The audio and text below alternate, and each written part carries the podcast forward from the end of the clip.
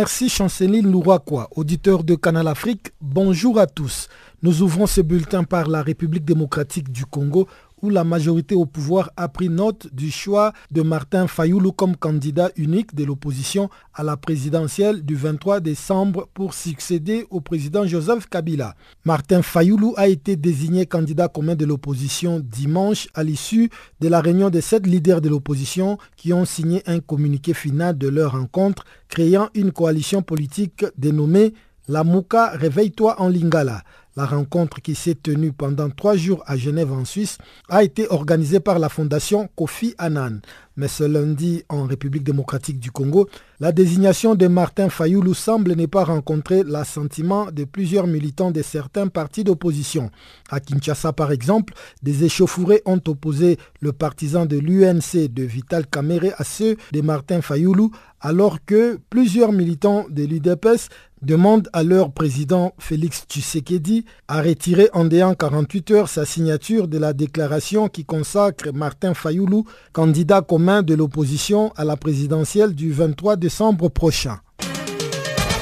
Direction à présent le Niger où plusieurs milliers de personnes ont manifesté dimanche à Niamey, la capitale, à l'appel de l'opposition contre les codes électoraux et les gouvernements accusés de mauvaise gouvernance. Cette manifestation est intervenue une semaine après la suspension par l'opposition de sa participation à la révision du code électoral élaboré sans elle en 2017. Selon l'opposition, quatre articles n'ont pu faire l'objet d'un accord dont l'article 8 qui disqualifie pour une élection toute personne ayant été condamnée à un an de prison au moins.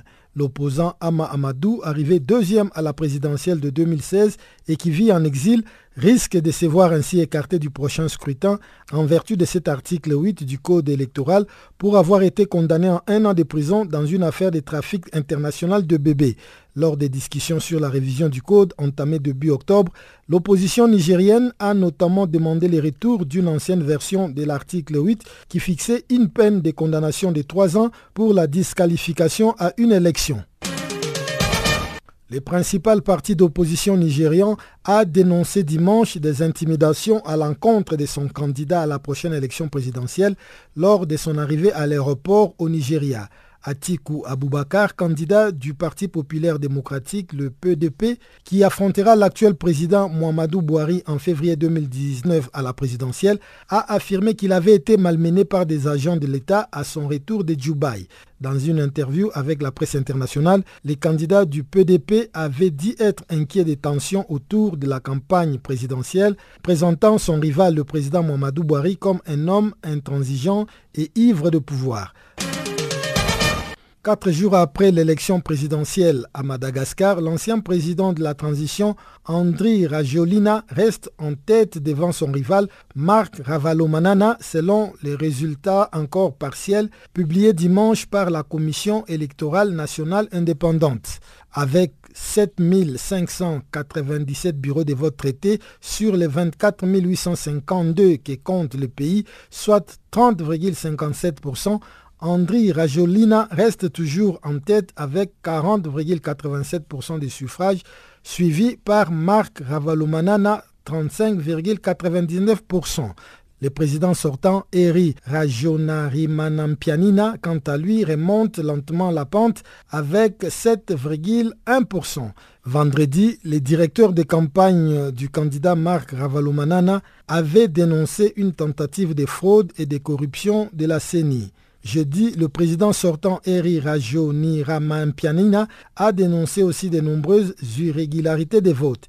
Ces accusations ont été démenties par la Commission électorale nationale indépendante.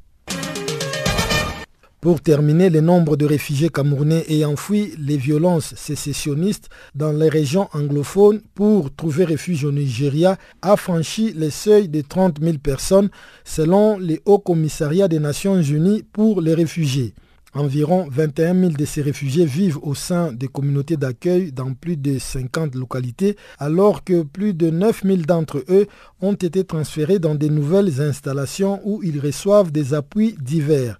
Depuis le début 2018, selon le HCR, s'appuyant sur les données des groupes de défense des droits humains, environ 400 civils ont été tués dans l'escalade des attaques entre les groupes séparatistes et les forces gouvernementales camerounaises. Fin de ce bulletin d'information, je vous laisse avec Chanceline Louraquois pour la suite de notre programme.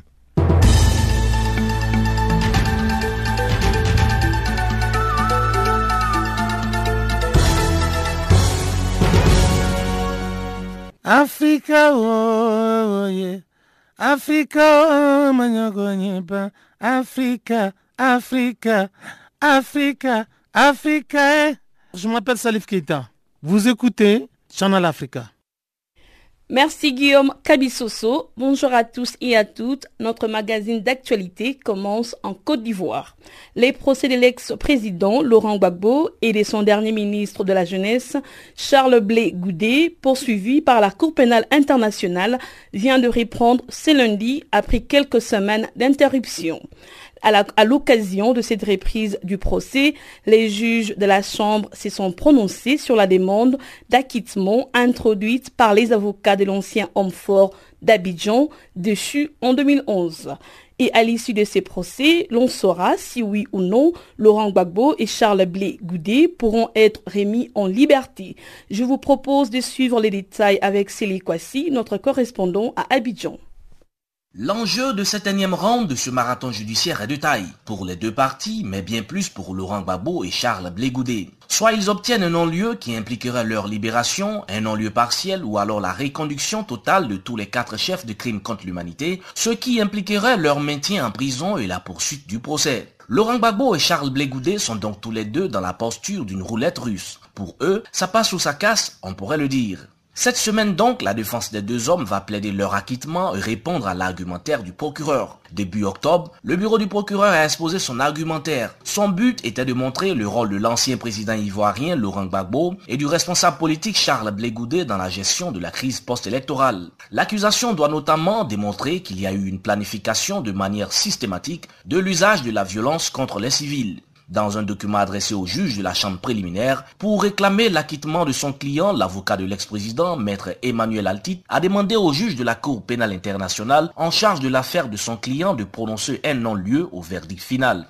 au motif que le bureau du procureur n'a pas pu apporter de preuves suffisantes pour que ces juges entrent donc en condamnation contre son client. Selon Maître Atit, le procureur Fatou Bensouda n'a pas pu prouver, au-delà du doute raisonnable, les allégations contre son client et donc la CPI devrait faire ce constat et se prononcer pour l'acquittement pur et simple de son client Laurent Gbagbo à la prochaine audience. Pour les avocats de Laurent Gbagbo et Blégoudé Charles, les allégations soutenues par l'accusation ne seraient donc pas suffisamment solides pour justifier une condamnation de leur client. Dès lors, la relace pure et simple de leur client devait être prononcée à ce stade du procès. C'est d'ailleurs pourquoi dans les rangs des partisans de Laurent Gbagbo, la reprise de ce procès suscite beaucoup d'espoir. Ils se disent convaincus que Laurent Gbagbo et son homme de main, Charles Blégoudé, sont co-accusés par ailleurs, pourraient recouvrir bientôt la liberté.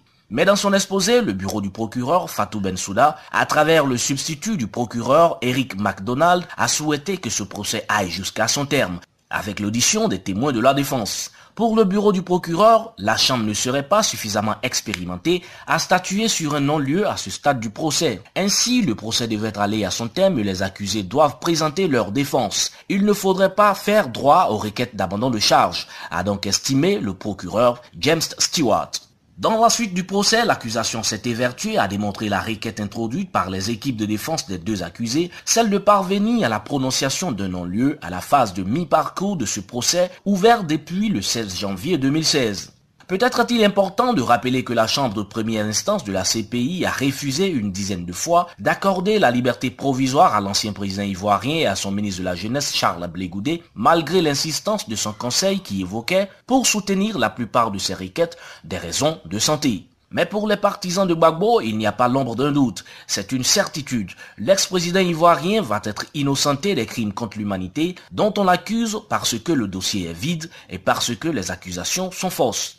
Ils y croient dur comme fer que leur mentor, le fondateur du Front populaire ivoirien, le FPI, se verra accorder une liberté provisoire par la Cour pénale internationale au moment où cette même Cour fait des pieds et des mains pour obtenir le transfèrement de Simone Gbagbo, l'ex-première dame également citée dans ses crimes contre l'humanité. Toutes les reprises de procès et leur déroulement sont suivis avec beaucoup de passion à Abidjan, la capitale économique ivoirienne, dans les quartiers pro-Gbagbo notamment. Cette reprise de procès intervient, elle, dans une atmosphère toute particulière où le Front populaire ivoirien de Laurent Gbagbo est rangé par la tristesse liée à la disparition soudaine de trois de ses ténors, dont Marcel Gossio, ex-directeur du port autonome d'Abidjan, et Aboudraman Sangaré, ancien ministre des Affaires étrangères et bras droit de Laurent Gbagbo.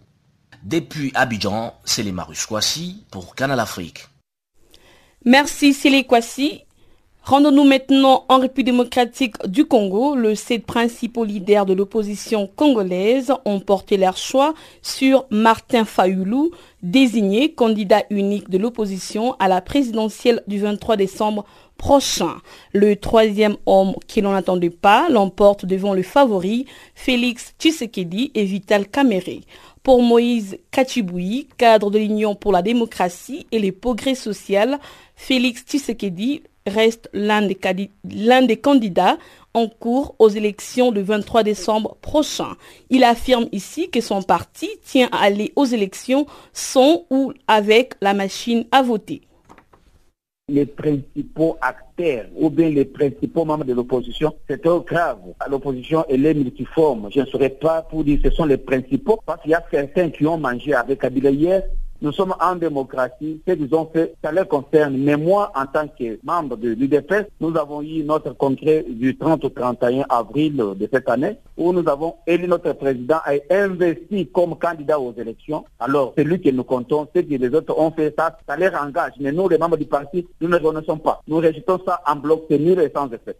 La désignation de Martin Fayoulou, candidat unique de l'opposition à la présidentielle du 23 décembre prochain, est-ce une manière de changer les stratégies et l'inclure dans la solution? Pourquoi pas Félix Tshisekedi ou encore Vital Kamere le, choix a été tombé sur euh, M. Félix Tshisekedi. Comme lui ne compte pas boycotter, alors ils ont voulu d'abord que Fayoul qui compte boycotter soit désigné. Nous ne sommes pas concernés pour cette désignation. Ça les concerne parce que Fayoul aussi, le fichier national, il ne représente rien. Un parti politique qui n'a pas un siège valable, qui c'est lui qui a été élu euh, en 2011 comme député national grâce à Tshisekedi. Alors aujourd'hui, il devient président, il sera élu Ça, ça sera une utopie. Je vous dire ce qu'ils ont fait là, ça les seulement engage et pourquoi vous dites que l'UDPS n'est pas concerné à cette désignation euh, mais, écoutez, Félix n'est pas le chef du parti. Parce qu'au fait, si vous suivez les autres, ce sont eux qui ont euh, fondé le parti, euh, les belligérants comme les autres. Mais UDP, c'est un grand parti. Félix a été élu pour engager le parti. Il n'est pas le chef du parti pour engager là-bas. Il est l'autorité, bien sûr. Il a été élu au congrès qui a eu lieu cette année du 30 au 31 mars. Alors, s'il y a un problème, c'est la base, c'est le congrès. Il va convoquer le congrès pour lui expliquer, voilà, nous sommes allés, voilà, voilà, est-ce qu'il y a moyen de changer les données? C'est à ce moment-là le concret pourrait lever l'option. Tant qu'il n'y a pas un concret, il n'est pas au-dessus du concret, parce que c'est le concret qui l'a élu, c'est le concret qui l'a investi comme candidat. Comme je vous dis aujourd'hui, jusqu'à il n'y a pas un concret qui a eu pour changer cette décision, il reste le valable candidat aux élections en cours. Donc, selon vous, il fallait désigner Félix Tshisekedi à la place de Martin Fayoulou. Mais justement, parce que nous avons une base électorale, nous sommes un grand parti restructuré, implanté partout d'ailleurs. Nous sommes, ça, ça nous rangerait que ce soit, parce qu'il est candidat qui n'a pas violé, qui n'a pas encore euh, travaillé avec le fameux gouvernement, avec tous les régimes qui se sont succédés. Nous sommes clean, nous n'avons pas un problème, nous sommes irréprochables. Voilà. Donc, vous n'êtes pas content euh, la manière dont on a désigné Martin Fayoulou. Mais qu'est-ce que vous comptez faire maintenant? Mais vous croyez quand vous, vous parlez des principaux leaders, cette personne est réunie dans une chambre, dans un hôtel, faire une déclaration et ça doit engager pour des millions et des millions. Mais écoutez, nous, UDP, c'est un grand parti qui a été, qui a vu le jour pendant la répression. La, machine à voter est toujours contestée par l'opposition et jusque-là, la livraison de ces machines n'a toujours pas commencé. Selon vous, est-ce une stratégie du pouvoir? On sait que ces, élections sont hypothétiques, mais ce capital n'a pas le vouloir, n'a pas l'envie d'organiser les élections. Il faut seulement changer. La livraison des machines, ça c'est toujours utopie. Nous avons levé l'option. Au vu de ces signaux, vous pensez que l'actuel chef de l'État cherche à demeurer au pouvoir? Bon, c'est son vouloir. Hein. Il a toujours cette, cette, intention de respect. Il a changé. Les élections devraient avoir lieu en 2016. Pourquoi? On lui avait donné une année quand nous avons eu les concertations de la Sengo. Il a encore ajouté une année. Ça, c'est ça son vouloir. Il ne veut pas que les élections soient liées parce qu'il veut rester et il considère Congo comme un royaume. C'est pour cela, nous, IDPS, nous avons dit, nous allons aux élections avec machine ou sans machine. Nous allons aller aux élections. Je m'appelle Papa Wimbale Nkuruyaka.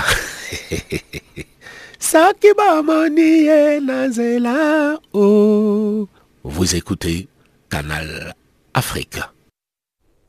Restons toujours en République démocratique du Congo pendant que les militants d'autres partis politiques ont célébré ce qu'ils appellent victoire en désignant Martin Fayoulou, candidat unique de l'opposition à la présidentielle du 23 décembre prochain. Ceux de l'Union pour la démocratie et le progrès social du Nord Kivu disent attendre la, la consigne de leur hiérarchie sur les comportements à adopter. Reportage Gisèle Kaimbani, notre correspondante à l'est de la République démocratique du Congo.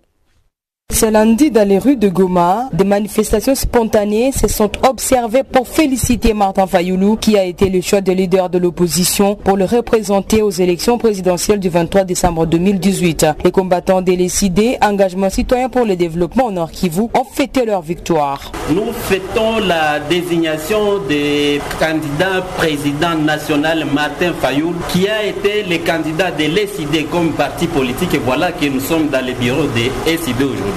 Et comme il a eu la confiance de ses pairs, il a été désigné candidat commun de l'opposition dans son ensemble en RDC hier à Genève. C'est pour manifester cette joie. Vous voyez que lorsque un bébé naît, les parents ne peuvent pas manquer à manifester leur joie. Et que Martin Fayoulou, c'est le bébé que les la dynamique de l'opposition et l'opposition dans son ensemble ont mis au monde aujourd'hui. Voilà que nous étions en train de célébrer cette joie immense. Fort malheureusement, la police est venue nous interdire en cours de caravane motorisée. À l'UDPS, c'était une émotion, une déception, une surprise. Les combattants de l'UDPS au Nord Kivu disent que malgré leur émotion, ils attendent les directives de Kinshasa sur les comportements à adopter Augustin Capilla, communicateur de l'Union pour la démocratie et le progrès social, UDPS Fédération de Goma. D'abord, je vais dire que c'est une situation très difficile, euh, vu que le choix n'est pas tombé sur euh, notre candidat qui était d'ailleurs favori. Ça donne une frustration au niveau des combattants de l'UDPS qui n'arrivent pas à gérer cette désignation de Martin Fayoulou. Nous avons un parti euh, bien organisé et à ce stade, nous ne pouvons qu'attendre la décision finale qui sera sortie de notre hiérarchie politique. Cette situation ne sera que gérée par la structure officielle du parti. En premier temps, soutenir notre président qui est d'ailleurs sorti la tête lourde, tête lourde, parce que tous les sept leaders sont sortis là-bas avec euh, des figures fanées, des figures pâles. Tous étaient inquiets d'avoir vu que ce Martin a été désigné. L'unité est très importante parce qu'on ne peut pas aussi gérer la situation dans une émotion. Nous sommes, dans, nous sommes dans des émotions, mais il faudra arriver à bien gérer les émotions que nous avons en attendant la décision finale de notre parti.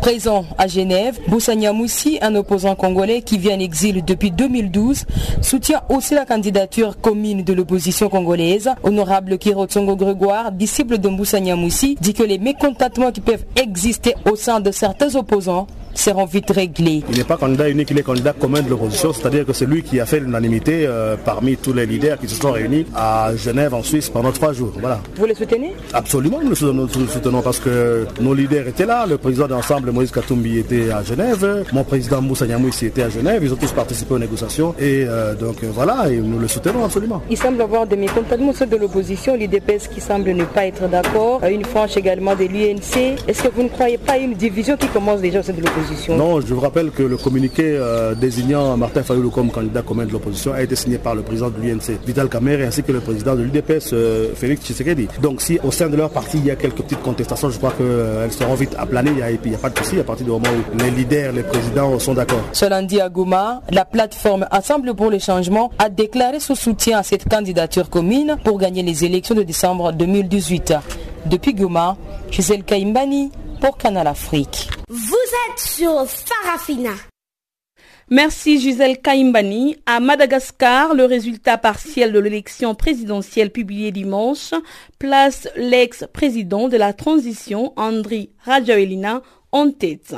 Il est arrivé en première position de la présidentielle du 7 novembre dernier avec 39,24% des suffrages exprimés. Il est suivi du marque de Marc Ravalomanana avec 36,47% et loin derrière le candidat Eri Rajaonariman Pianina avec moins de 10%. Ce dernier conteste ces résultats partiels et ont promis de saisir les autorités compétentes. Plus de détails dans ces comptes rendus de Pamela Kumba. Les tendances publiées ce lundi sur le site de la Commission électorale nationale indépendante de Madagascar table sur 2 301 808 suffrages exprimés, soit 92,51%.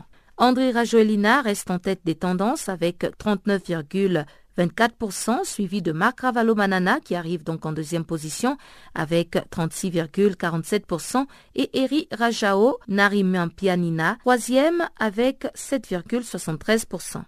La Commission nationale électorale malgache a traité les bulletins de vote de 7 597 bureaux sur les 24 852 que compte la Grande Île. Le taux de participation s'élevait à 53,71%. L'équipe de campagne de Marc Ravalomanana a dénoncé une tentative de fraude et de corruption de la CNI. Pour les proches du candidat numéro 25, le traitement et la publication des résultats partiels manquent de transparence. C'est la première fois que les deux hommes, Marc Manana et André Rajolina, s'affrontent dans les urnes après avoir été interdits de se présenter à l'élection organisée fin 2013 afin de tenter d'apaiser la situation politique du pays. Du côté du camp du président Eri, Rajao Narimampianina, qui n'est pas parvenu à obtenir 10% des suffrages exprimés, on dénonce aussi de nombreuses irrégularités de vote. Mais toutes ces accusations ont été balayées par la commission électorale. L'équipe de campagne du président Eri entend engager une démarche en contentieux électoral devant la Haute Cour constitutionnelle, comme l'indiquent les textes électoraux de Madagascar. Selon le code électoral malgache, les candidats iront à un second tour si aucun d'entre eux n'a obtenu plus de 50% des suffrages au premier tour. Les missions d'observation électorale de la communauté internationale et de l'Union africaine se sont accordées à dire que le scrutin du 7 novembre s'est déroulé sans incident majeur, à part des problèmes mineurs liés à la distribution des cartes électorales ou encore le retard dans l'ouverture des bureaux de vote. La mission d'observation électorale de l'Union européenne souligne toutefois que les étapes critiques demeurent, notamment la phase post-électorale qui va consister à confirmer les résultats et le contentieux électoral. Madagascar, la grande île de l'océan Indien, est régulièrement déstabilisée par des crises politiques et post-électorales depuis son indépendance de la France en 1960. Les observateurs et les autorités locales mettent donc un accent particulier sur l'acceptation des résultats pour éviter tout débordement. Merci Pamela Kumba. Passons au Tchad. Une accalmie relative régnait dans la région de Tibesti après les affrontements armés qui ont opposé le week-end dernier l'armée tchadienne à un groupe d'autodéfense des Miski. Des affrontements qui interviennent au lendemain d'un remaniement ministériel dans lequel le ministre de la Défense et son collègue de l'Intérieur ont été évincés alors que la tension continue prévaloir à l'extrême nord du pays. Suivons les explications du politologue Évariste Ngalem, Told, enseignant et chercheur à l'université de Djamena. Il est au micro de Guillaume Kabissoso. Vous êtes sans ignorer que le départ des deux ministres concernés, notamment de l'intérieur et celui de la défense, ces départs sont consécutifs à la situation qui prévaut dans le nord du pays. Il va sans dire que le ministre de l'Intérieur s'est par euh, des sortes de et intempestive que les médias nationaux et internationaux. Il a traité la communauté dans le nord du pays, là où se déroule le développement actuellement. Il a traité que cette communauté, des communautés de singes, des gens barbares, des gens esclavagistes, tout ça, cela n'a pas plu à la plus haute hiérarchie du pays. Et on le connaît toujours dans son langage sur déroutant et insolent. Et la communauté en question a demandé des excuses publiques. Donc, pour euh, éviter de perdre la face, le chef de l'État a cru mieux de pouvoir lui faire changer de poste. Donc, il a mené au service de mine et de l'histoire. Donc, il a fait changer de poste que de l'amener à présenter des excuses à une communauté qui est en ce moment en foi avec euh, l'État central. Et c'était reproché au ministre de la Défense que son manque d'activisme face à ces regains d'activité de la rébellion, sinon de la communauté Toubou dans l'extrême nord du pays, euh, c'est comme si on assiste à une certaine passivité, pour ne pas dire une certaine léthargie de l'armée. Alors que le Tchad a besoin en ce moment d'un chef euh, charismatique qui peut donc euh, montrer ses muscles à ceux qui s'aventurent en ce moment dans la zone aurifère du nord du pays et le chef de l'État a pu comprendre que l'officier ou le dernier ministre sortant de la défense n'a pas su faire l'affaire il faudrait bien également le remplacer. Et toujours est-il que dans ce conflit qui oppose la communauté Toubou et là en place le ministre sortant qui est un arabe, n'est pas de ceux-là qui veulent s'ingérer dans cette affaire entre telle ou telle communauté qui sont toujours des communautés qui se vouent une certaine haine dans, ce, dans cette partie du pays. Donc le ministre a voulu ne pas prendre parti et je crois que c'est ce qui lui a coûté son poste. Donc d'une manière générale, c'est la situation au nord du pays euh, qui a vous dites là que ces deux ministres ont payé la facture de leur mauvaise gestion de la détérioration du climat sécuritaire au septentrion tchadien. Oui, ils en sont pour beaucoup de choses. En ce qui concerne le ministre de l'Intérieur, il a promis euh, d'en faire euh, à la rébellion. Il a promis, euh, il a demandé d'abord à la population d'évacuer ben, les zones de combat. Il a promis ont énervé à tout le monde et finalement rien n'a bougé. Puis à cela est venu s'ajouter donc euh, son incapacité à pouvoir avoir un langage amical et fraternel à ce moment précis de l'histoire du Tchad où on a besoin au moins de tempérer un peu les arrêts des uns des autres. Et lui, euh, il est de ceux-là qui n'arrivent pas à, mesurer donc les propos qui tiennent et il en est pour beaucoup de choses pour cette détérioration de la situation dans, dans le nord du pays, autant pour moi. Pour le ministre de la Défense, lui, euh, il n'a pas fait de sortie et il ne s'est jamais manifesté. Il est resté comme si de rien n'était avec le ministre de la Défense et que le pays est en guerre. Et en principe, euh, face à une telle situation, il devait au moins se prendre, euh, le devoir être en première ligne. Malheureusement, on ne l'a pas vu sur ce terrain-là et je pense que y a et selon vous, quels sont les véritables enjeux dans cette partie septentrionale du Tchad où l'armée affronte les rebelles? Quels sont les enjeux exacts qui se cachent derrière ces affrontements? Les, enjeux, je crois que quelqu'un l'a dit, il y a eu un sous-préfet qui a démissionné, un sous-préfet qui à quelques de pierre de ce affrontement. il disait que l'enjeu de ces affrontements, c'est justement la mainmise du plan au pouvoir sur euh, les richesses minières dans cette partie du pays. Le plan au pouvoir voudrait donc avoir euh, l'or, parce que c'est l'or que les Chinois ont trouvé dans cette zone-là. Donc, ce sont ces richesses minières là que le Front pouvoir voulait mettre euh, des bases dessus et surtout écarter la population locale, qui n'a pas été du tout. C'est la population locale qui s'est révoltée. effectivement, dans un premier temps, ça a été la population locale qui a, pris à partie euh, les autorités administratives et militaires avant que les rebelles ne viennent à la rescousse. La perspective africaine. Vous venez de suivre Évariste Ngalem, interrogé par Guillaume Kabissoso. Au Niger, des manifestations de l'opposition politique ont eu lieu dimanche à Niamey. Des milliers de personnes sont sorties pour dénoncer les codes électoraux et les gouvernements accusés de mauvaise gouvernance. Il y a une semaine, déjà l'opposition a suspendu sa participation à la révision du code électoral élaboré en 2017 en vue des élections que le pays compte organiser en 2021. Des précisions avec notre correspondant au Niger, Abdul Razak Idrissa.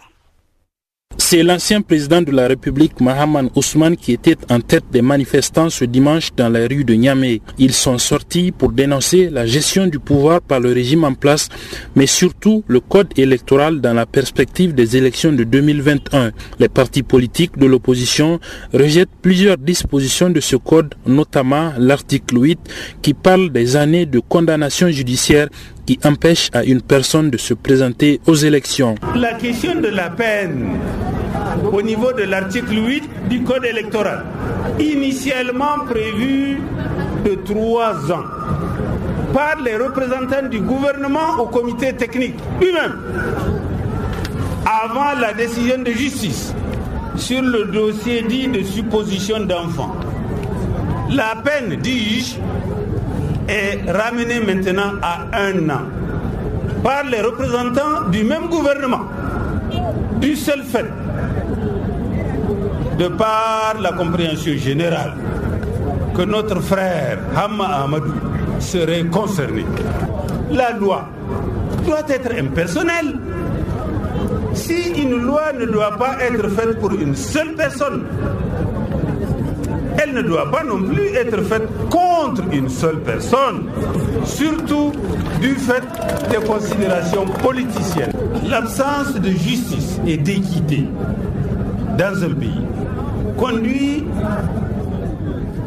à de graves frustrations et des risques de révolte et de débordements, des débordements incontrôlables qu'il faut à tout prix éviter. La manifestation a vu la participation de plusieurs responsables politiques de l'opposition, dont Ibrahim Yakouba, qui, il y a quelques mois, a été éjecté de son poste de ministre des Affaires étrangères. Nous avons un gouvernement arrogant et méprisant à l'égard du peuple nigérien. Il est tellement méprisant à l'égard du peuple nigérien qu'ils ont oublié que c'est nous qui les avons amenés là, là-bas. Et c'est nous qui allons, qui allons les faire partir dans 24 mois. Ils savent qu'ils ont déjà perdu. Ils savent qu'ils sont impopulaires. Aujourd'hui, notre adversaire, ce n'est pas le parti État. Notre adversaire, c'est les manipulations. C'est la fraude qu'il veut installer dans le code électoral. C'est le vol qu'il veut installer dans notre pays. Et mobilisons-nous, camarades. Il faut qu'on soit constant. Il faut qu'on soit ferme. Il faut qu'on résiste à tout. Mais nous devons, nous avons la mission de les battre pour les saluts publics. Mais avant de les battre aux élections, nous avons la mission de faire en sorte qu'ils soient des bons démocrates, qui respectent les Nigériens, qui se comportent comme ils doivent se comporter. Ils ne sont pas venus par les armes, ils sont venus par les urnes, et bien par les urnes, nous les ferons partir. Abdullah Razak Idrissa à Niamey pour Canal Afrique. Merci Abdul. Le président rwandais Paul Kagame a critiqué dimanche à Paris de récentes déclarations de la secrétaire générale sortante de l'Organisation internationale de la francophonie, Michael Jean, qui commentait le procès de l'opposante Diane Rugara à Kigali. Paul Kagame s'exprimait en marge du Forum de Paris sur la paix organisé après la cérémonie des commémorations de la fin de la Première Guerre mondiale. C'est un dossier de Guillaume Cabissoso. Le 8 novembre dernier, la Canadienne Michelle Jean, encore en fonction, avait tweeté, je cite, Suivons avec la plus grande attention le procès intenté au Rwanda contre l'activiste en faveur de la liberté d'expression Diane Rwigara et de sa mère libérée provisoirement début octobre accusé devant un tribunal de Kigali d'incitation à l'insurrection. Fin de citation. Michel Jean faisait référence au fait que le parquet rwandais avait le 7 novembre dernier requis 22 ans de prison contre Diane Rugara, opposante et critique du président Paul Kagame, accusé d'incitation à l'insurrection et de falsification des documents, des charges qu'elle conteste toujours. Le parquet rwandais a également demandé 22 ans de réclusion contre sa mère, Adeline Rugara, pour incitation à l'insurrection et promotion du sectarisme. Répondant à une question sur le tweet de Michel Ange, le président rwandais a estimé que cette question n'avait rien à voir avec la francophonie. Paul Kagame s'exprimait en marge du Forum de Paris sur la paix organisée dimanche après la cérémonie des commémorations de la fin de la Première Guerre mondiale qui s'est tenue dimanche matin dans la capitale française et à laquelle Paul Kagame a participé aux côtés de plus de 70 chefs d'État et de gouvernement. Diane Rwigara avait tenté de participer à l'élection présidentielle de 2017 contre le président Paul Kagame, mais sa candidature avait été invalidée par la commission électorale. Elle a à plusieurs reprises dénoncé la situation des droits de l'homme dans son pays et accusé le gouvernement rwandais de maquiller les chiffres de l'économie pour les enjoliver. Paul Kagame, crédité de l'important développement d'un pays exsangue au sortir du génocide de 1994, est régulièrement accusé de bafouer la liberté d'expression et de museler toute opposition. Il a été réélu le 4 août 2017 pour un nouveau mandat de 7 ans avec près de 99% des voix. Une réforme de la Constitution adoptée par référendum fin 2015 lui permet potentiellement de diriger le pays jusqu'en 2034. La candidature du Rwanda à la tête de l'Organisation internationale de la francophonie avait suscité des critiques d'abord sur les droits de l'homme. Le Rwanda avait aussi donné l'impression de s'éloigner de la France en remplaçant en 2008 les Français par l'anglais comme langue d'enseignement obligatoire à l'école, puis en rejoignant les Commonwealth en 2009. Interrogé à ce sujet, le président Paul Kagame a déclaré que les Français n'avaient jamais disparu des écoles rwandaises et que son enseignement continuerait.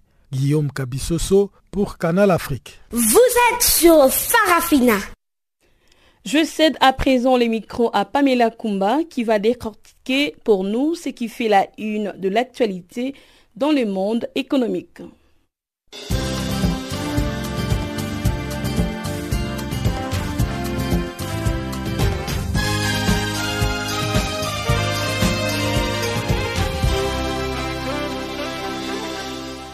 Bonjour à tous. La Côte d'Ivoire prévoit d'atteindre 60% de taux de rapatriement des recettes d'exportation d'ici fin 2018. Le ministre ivoirien de l'économie et des finances, Adama Kone Bassam, a annoncé en marge d'un séminaire d'information, de sensibilisation et d'échange à l'intention des entreprises minières, pétrolières et exportatrices de café cacao que ce rapatriement des recettes d'exportation se fera maintenant en hausse. Selon les rapports périodiques de la Banque centrale, le taux de rapatriement de recettes d'exportation de la Côte d'Ivoire est passé de 30% en 2017 à 50% à fin juillet 2018.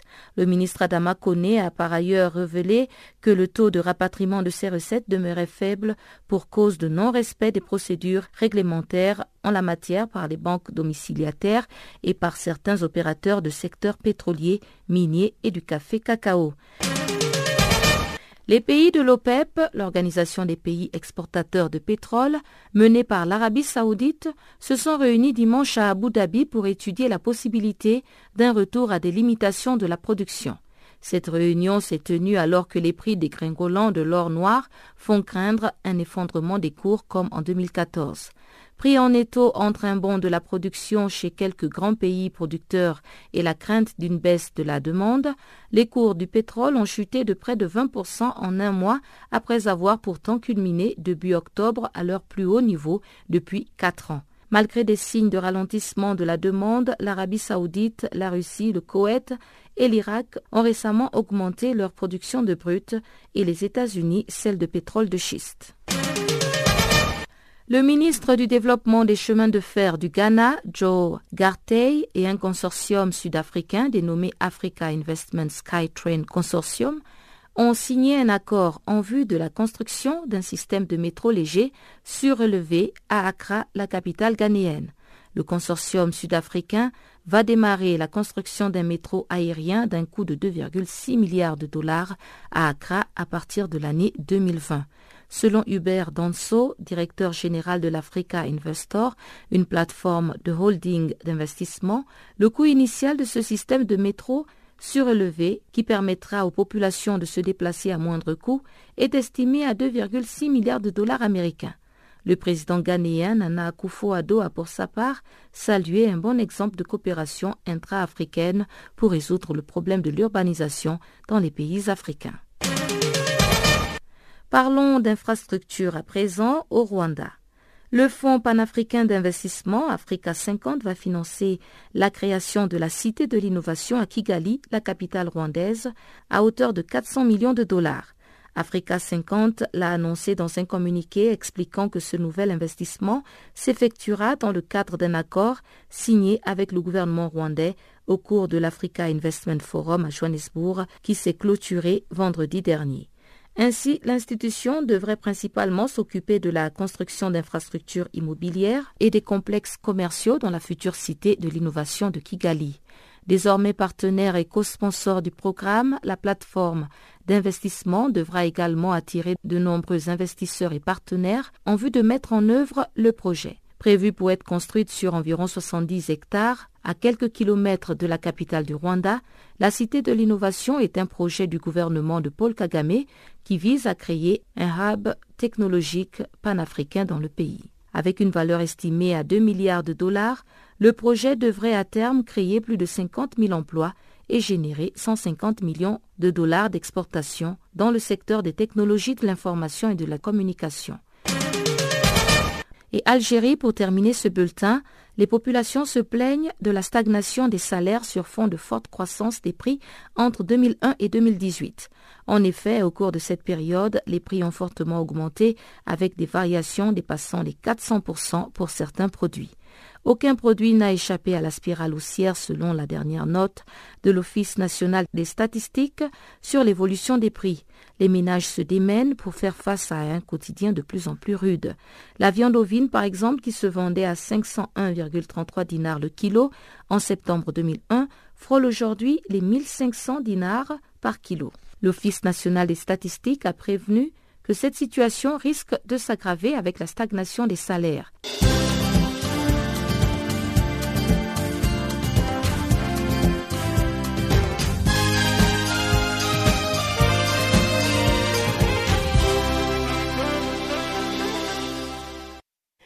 En Afrique du Sud, le Forum pour les investissements s'est clôturé le 9 novembre dernier à Johannesburg, un rendez-vous organisé par la Banque africaine de développement avec l'objectif de mobiliser plus d'investissements possibles dans des projets permettant de développer les continents africains. Et c'est là en facilitant les contacts entre gouvernements africains, entreprises et investisseurs. Je vous propose de suivre le président de la Banque africaine de développement, Akinomi Adesina, qui s'est dit satisfait de la tenue de ces forums avec la participation de plus de 350 investisseurs. Selon lui, ils ont pu clôturer à 45 transactions avec un montant de 32 milliards de dollars. Ouais, je pense que tout le monde a été ici, été ici. Euh, c'est une marque de confiance en Afrique. Moi, je suis vraiment très heureux. Euh, nous avons eu euh, plus de 350 investisseurs qui sont venus de 53 pays ici en Afrique. Nous avons dit au, commencement de ce forum que ce, sera, ce ne sera pas un forum de, de, de, parole, ce sera un forum de transactions, transactions et transactions. Nous avons pu clôturer 45 transactions euh, aujourd'hui avec une montant de 32 milliards de dollars. C'est un record, c'est fantastique. Je suis vraiment très heureux. C'est ce qu'on avait prévu et je suis vraiment très satisfait. À part la signature euh, de l'accord de pont reliant le Congo, Kinshasa et Brazzaville, il y a encore le Nigeria. Quelles sont d'autres signatures de ah, il y, en a, il, y a, il y a tellement de transactions qui ont été signées. Je vous avais dit que c'était 32 milliards de dollars. Il y en a beaucoup dans tous les pays qui ont été là. Il y a les transactions qui, sont, euh, qui concernent l'électricité, la manufacture de l'engrais. Il y a les transactions même ce qui concerne euh, l'investissement dans l'eau et, assainissement euh, dans, les, dans le train. Il y en a beaucoup. je suis satisfait. Et quelles sont vos recommandations par rapport à la Ma recommandation, c'est que vous venez l'année prochaine. Ce sera plus fort. Merci.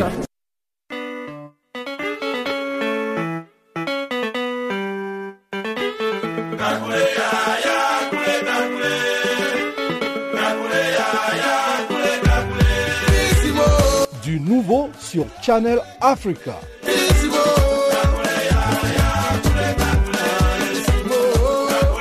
Farafina, votre programme en français, change d'horaire sur nos différentes plateformes. À partir du 1er novembre 2017, retrouvez-nous de 16h à 17h en temps universel sur DSTV, canal 802 et sur Internet live streaming à l'adresse www.channelafrica.co en ondes courte et sur le satellite, retrouvez-nous tous les jours à la même heure, 16h à 17h en temps universel, mais aussi en rediffusion de 23h à minuit. Channel Africa. Au Maroc, le directeur de publication du quotidien Akbar al-Yayoum, Taoufik Bouchrin, a été condamné dans la nuit de vendredi à samedi à 12 ans de prison par la chambre criminelle de la cour d'appel de Casablanca pour des violences sexuelles qu'il a toujours niées. Ses avocats ont déclaré qu'il ferait appel à la décision. Ils affirment que leur client est victime d'un procès politique pour ses positions critiques contre le royaume chérifien.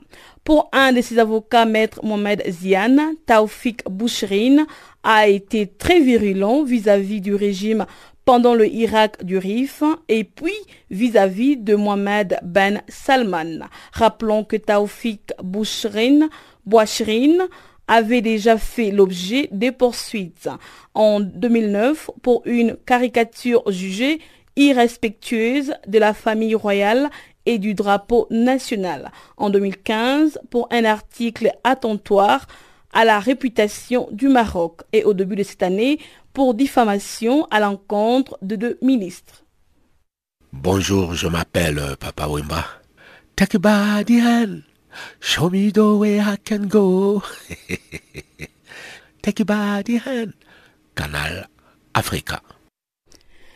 Santé à présent, depuis le début de l'épidémie d'Ebola dans les provinces du Nord Kivu et des Littories, dans l'est de la République démocratique du Congo, 329 cas ont été recensés, dont 205 décès. C'est dans ces cadres que le secrétaire général adjoint chargé des opérations de maintien de la paix, Jean-Pierre Lacroix, a effectué sa mission de quatre jours menée avec le directeur général de l'Organisation mondiale de la santé, Tedros Adnon Ghebreyesus. Tous deux se sont rendus successivement à Goma et à Beni dans la province du Nord Kivu. Propos recueillis par Alain Irung, notre confrère de Radio Okapi à Kinshasa. Bien, la visite que nous avons faite, euh, le docteur Tedros, le directeur général de l'OMS et moi-même, visait d'abord à montrer que nous travaillons d'une manière unie et avec beaucoup de détermination pour lutter contre le virus Ebola. Euh, nous avons euh, visité Béni, nous avons rencontré euh, la société civile, la population, mais surtout les équipes, les équipes congolaises, parce qu'il y a un leadership congolais très fort et très efficace sur ce sujet, les équipes de l'Organisation mondiale de la santé, évidemment les collègues de la MONUSCO et les collègues des autres organisations. Et je voudrais leur rendre hommage parce qu'elles font un travail exceptionnel, avec beaucoup de courage et beaucoup de, de dévouement. Et je voudrais plus particulièrement, s'agissant de la MONUSCO, souligner que la MONUSCO a joué un rôle essentiel de soutien à tous ces efforts euh, visant à combattre Ebola dans plein de domaines, dans le domaine logistique, dans le domaine de la sécurité, dans le domaine du conseil. Et ce rôle continue et je pense que si euh, la MONUSCO n'avait pas prêté tout ce soutien, les efforts contre Ebola auraient été beaucoup, beaucoup plus difficiles. Vous avez rencontré euh, les plus hautes autorités congolaises. Qu'est-ce que vous leur avez dit? Oui, nous avons rencontré euh, le Premier ministre et beaucoup de membres du gouvernement avec euh, le directeur général de l'OMS. Nous avons concentré nos discussions sur la lutte contre euh, Ebola et nous leur avons dit nous allons dans la bonne direction. Ces efforts, encore une fois avec un leadership congolais très fort, sont encourageants, les résultats sont encourageants, mais nous allons sur place, nous allons regarder ce qu'on peut faire de plus. Sur l'aspect euh, sanitaire lui-même, je suis évidemment pas très bien placé pour en parler parce que l'expert, euh, c'est le directeur général de l'OMS et, ce sont euh, leurs équipes. Mais je crois que le constat, c'est qu'il y a eu des progrès qui sont encourageants, que nous ne sommes pas encore au point où on peut dire l'épidémie d'Ebola a été vaincue, qu'il faut continuer de manière résolue les efforts. Mais il y a le défi sécuritaire, l'activité des groupes armés, d'abord euh, entraîne de très nombreuses souffrances pour les populations, mais aussi gêne considérablement le travail sur Ebola. Donc c'est là-dessus que nous devons euh, porter euh, une attention plus particulière. Le Conseil de sécurité des Nations Unies, on le sait, a adopté euh, mardi 30 octobre 2018 la résolution 24 à 9 sur Ebola pour réclamer à toutes les parties au conflit armé dans la région du Nord Kivu de permettre le libre passage du personnel humanitaire. Concrètement, comment cela va-t-il se passer? Quelles sont les stratégies que vous mettez en place pour ça? Il y a eu un certain nombre de cas où nous avons pu engager un dialogue avec certains groupes armés. Crois que la MONUSCO a pu aider dans ce domaine parce qu'elle est implantée depuis longtemps dans le Nord Kivu, elle a des contacts. Et ces processus de dialogue euh, ont permis d'apporter euh, un appui euh, sanitaire, des traitements, de la prévention à des populations qui se trouvent dans des villages qui sont soit au voisinage des groupes armés, voire même avec un degré de contrôle assez fort de ces groupes. Je pense que c'est important, il faut continuer. Là où le dialogue peut apporter des résultats, il faut évidemment y recourir. Maintenant, il y a aussi des groupes qui ne se prêtent pas au dialogue. C'est notamment le cas des ADF, et donc, euh, dans ces hypothèses, une réponse euh, plus sécuritaire euh, est, nécessaire. Nous avons d'abord mis l'accent sur la protection de la ville de Béni. Et de fait, depuis trois semaines, la ville de Béni, qui est l'épicentre de notre dispositif et un des épicentres de l'épidémie, la ville de Béni, depuis trois semaines, n'a pas été attaquée. C'est un début de, progrès, c'est encourageant, mais il faut évidemment continuer pour que cette ville continue d'être protégée et il faut faire davantage pour euh, faire en sorte que euh, les groupes euh, soient le moins en mesure d'attaquer, que leur capacité de nuisance soit affaiblie. Il y a plusieurs manières de le faire. Des déploiements préventifs dans des localités choisies, en étroite liaison avec les forces congolaises, c'est ce que nous faisons et je crois que ça a permis de prévenir un certain nombre d'attaques, de sauver des vies. Et puis, aller de manière plus euh, proactive euh, là où se trouvent euh, certains groupes, certains camps, pour affaiblir les capacités des groupes.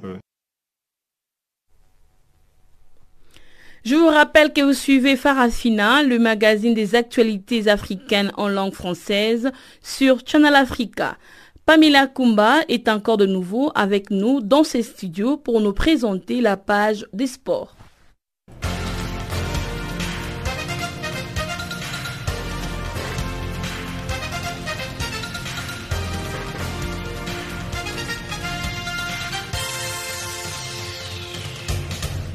Rebonjour à tous. Ligue des champions d'Afrique pour commencer, l'espérance de Tunis s'est arraché un troisième titre avec le double du milieu offensif Saad Beguir.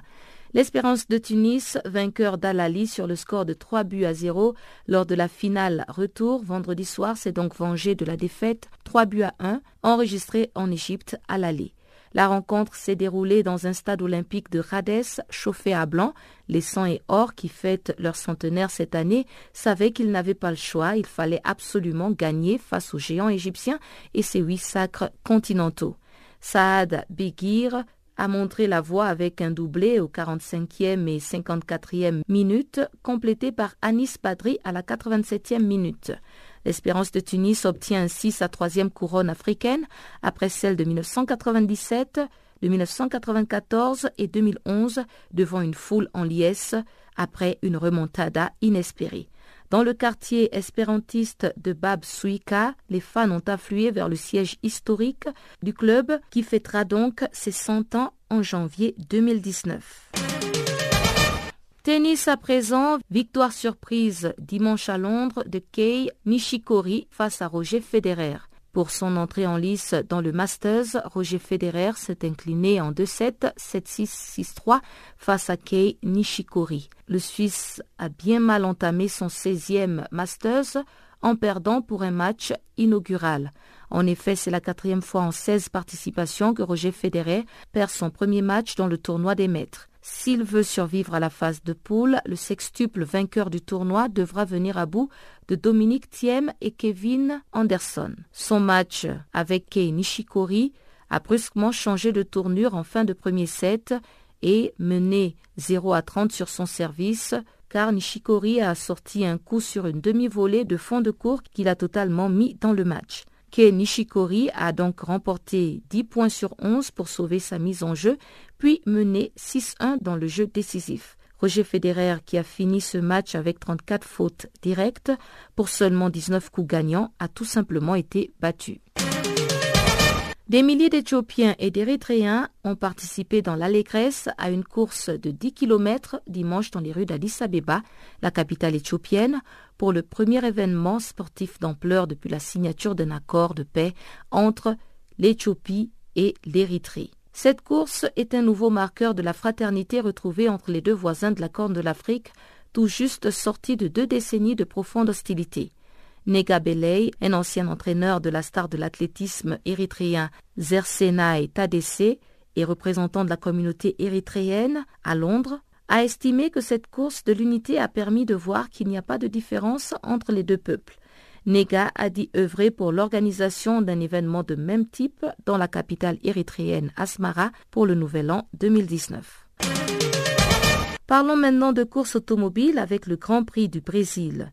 Lewis Hamilton s'est imposé et a offert le titre mondial des constructeurs à Mercedes.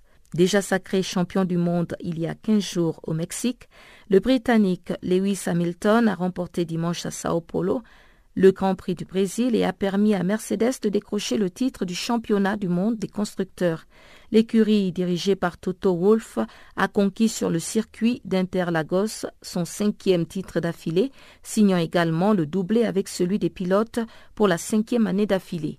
Il s'agit du 72e succès en carrière pour Lewis Hamilton, vainqueur devant le néerlandais Max Verstappen de Red Bull et le finlandais Kimi Raikkonen de Ferrari. Lewis Hamilton a donc remporté ce Grand Prix du Brésil et a permis donc à Mercedes de décrocher le titre mondial des constructeurs, mais Max Verstappen aurait pu être gagnant s'il n'avait pas été victime d'un tête-à-queue avec Esteban Ocon au dire des analystes.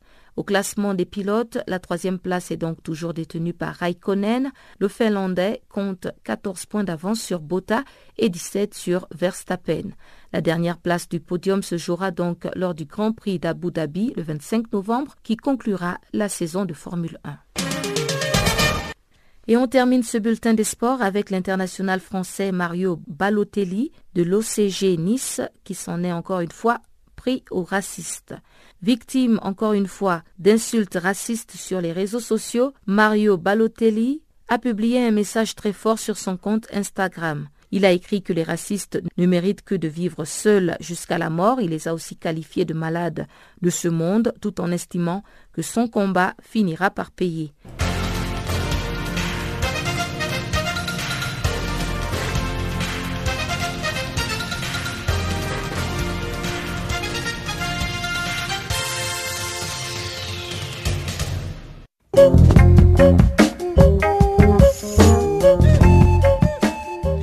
La fin de cette édition. Quant à moi, Chanceline Louraquois, je me joins à toute l'équipe du service français pour vous remercier de votre aimable attention. Restez connectés avec nous sur notre page Facebook Channel Africa 1 et faites-nous des tweets à French Farafina 1. Merci et à demain.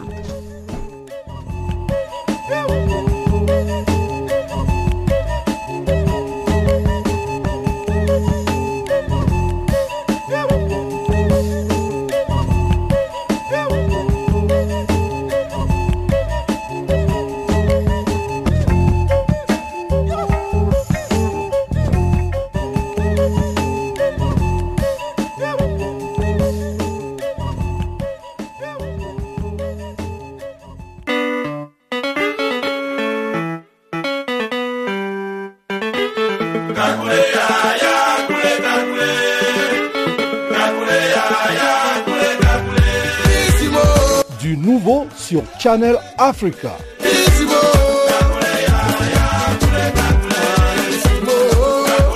Farafina, votre programme en français, change d'horaire sur nos différentes plateformes.